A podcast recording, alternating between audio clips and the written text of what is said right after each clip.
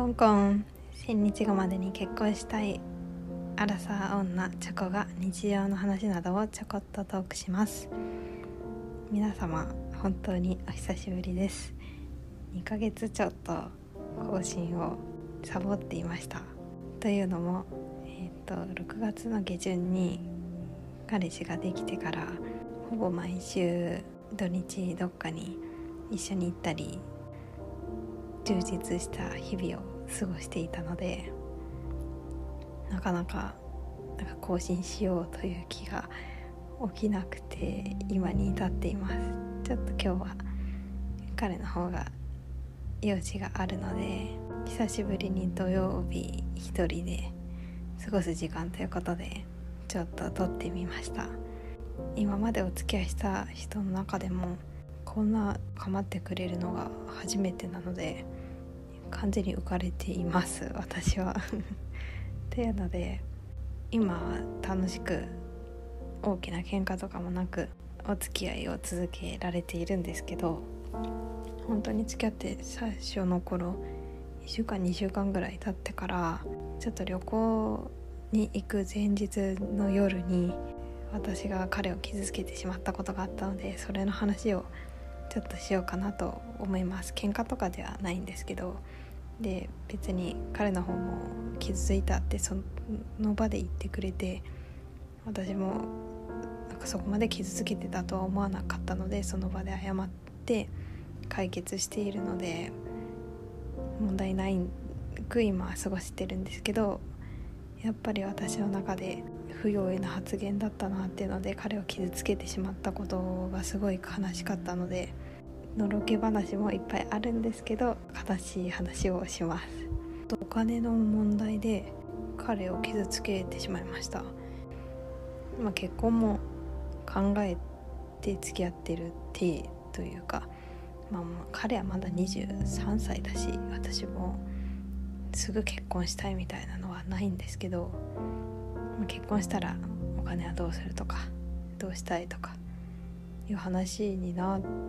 て私借金がない人がいいなみたいなことを言ったんですよね。なんていうんですか借ギャンブルとかしない人っていうのは知ってたんですけど彼はローンがある人っていうのが分かってでローンっていうのは奨学金と大学の時のとあと車を持ってるのでその車の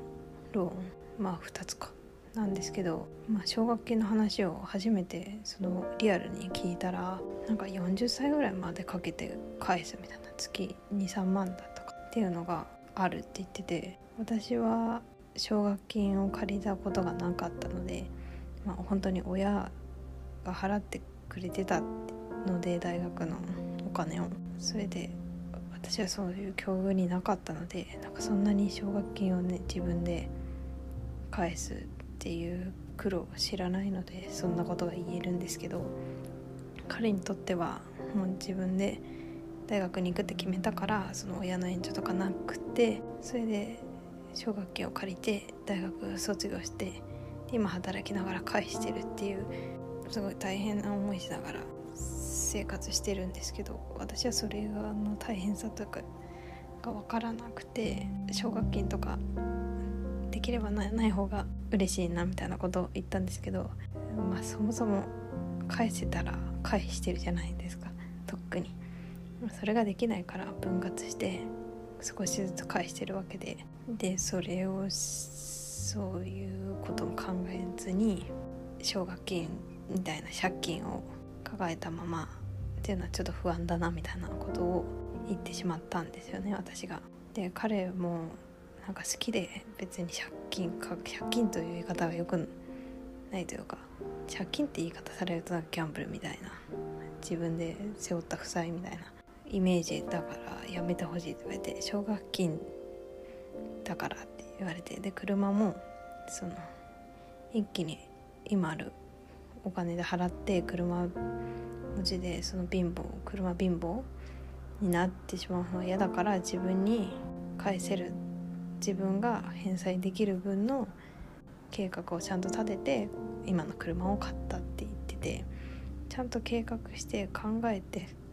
お金の管理をしているんでそのローンなり奨学金を今組んでるっていうのを言われてそう私がなんか借金とかない方が嬉しいって言ったのはそんなの無理だし借金って言われるの辛いし傷ついたって言われて私もそんなこと言ってごめんねってその無理なこと言ってごめんねって謝ったんですけどそれが、まあ、今2ヶ月以上経った今でも時々なんか思い出しちゃう時があります。なんか私はそうやって人の気持ち考えなくて知らない間に傷つけてる瞬間があるのかもしれないって思うと言動一つ一つ彼を傷つけたくないのにそうやって傷つけてしまってることがあるっていうのがすごい辛いですよね。でも彼はその嫌な思いしたら嫌だったって言ってくれるし言ってくれるって言うとあれですけど気持ちを伝えてくれるので私もああこういうこと言ったら傷ついてしまうとか嫌な思いしちゃうんだろうなと思って最近はあんまり傷つけたくないのでそういうセンシティブな話はちゃんと考えてから言おうかなと思っています。なんかお金の価値観って難しいなって思いました。私は親の環境がすごい恵まれてて苦労してなんかローン組んで返したりみたいな経験がなかったのでなんか親からもなんか借金は良くないとかまあ奨学金だと特待生とかじゃないと結構利子がついて結構返済はなるべく早くしないといけないからって言われてたのでそんなローンはあんまり組むのは良くないみたいなのを聞いててたのであんまりローンがある人が嫌だなと思ってたんですけどローンがある人って、まあ、ちょっと少しずつ返済していくっていう覚悟を持って組んでるわけだからそこにマイナスのイメージを持っちゃいけないんだなっていうのですごいそれを考えさせられました。っていうのが一つあります、うん、お金。私はそんなに数百万単位のものを買ったことがないのでローンの大変さがわからないんですけど、うん、今後もし結婚したりとかしてじゃあ家を買うとか車を買うとかってなった時にまあ、絶対ローン組むと思うのでそういう時に2人で話し合ってお金を出してっていうのがあると思うのでその前段階としてそのすり合わせ奨学金とか車のローンが自分今あるっていうことを彼の方から教えてもらったっていうのがありました。それを旅行の前日の夜にやってしまってはあもう本当に旅行楽しめるかなと思ったんですけどでも結果彼もなんか気持ちの切り替えがすごいうまいというか旅行も問題なく楽しく行ってきたし今までも楽しく過ごせてます。本当にこんないい人いるのかってぐらいいい人です。いい人っていうか私が付き合う前よりどんどん好きになってるのがもう初めてですね。なんか一緒にいて気疲れしないのもあるし本当に過ごしてて、うん、疲れない。落ち着いてるというかリラックスできる。なんかもうなんだろうドキドキとかっていう感じではないんですけど本当に安心する感じが今ありますね。とか言っていつ振られるか分かんないんですけど 彼の方も私のことを好きでい続けてくれるように私も今の自分よりももっといい女になんなきゃなと思いますなんか結構旅行に行く話もいきなりな3連休があってなんかどっちも空いてたからじゃあ行くかみたいな感じで京都に行ってきたんですけどもうネットで電話しながらネットでこう「いやだここでいい」みたいなフィジ法を取ってで飛行機じゃない、えっと、新幹線を取ってこの時間でいいみたいなんで駅まではどこどうやって行こうかみたいな。もうちゃんと電話で決めてサクッとこう旅行に行けました。で彼の方はその元カノと旅行に行くみたいな経験があんまりなかったらしくて今まで。っていうのもなんか旅行に行くと結構お金がかかるじゃないですか。で結構付き合ってた女の子は働いててもなんか自分の稼ぎよりもやっぱ少ない収入でちょっとお金の面で負担をかけてしまうのはがちょっと気が引けるって言ってあんまり旅行に誘いづらいかったって言ってて。でも私はまあ彼と同じぐらい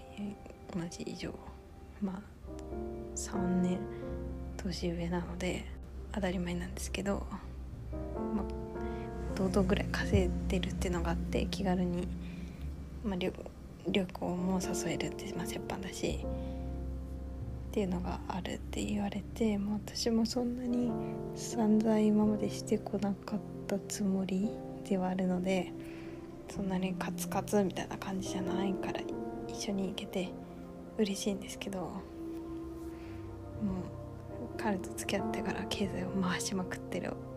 自分がいてちょっと毎月家計を見て驚愕な感じがします。私普段引きこもりじゃないですけど結構インドア派で。付き合う前とかは土日結構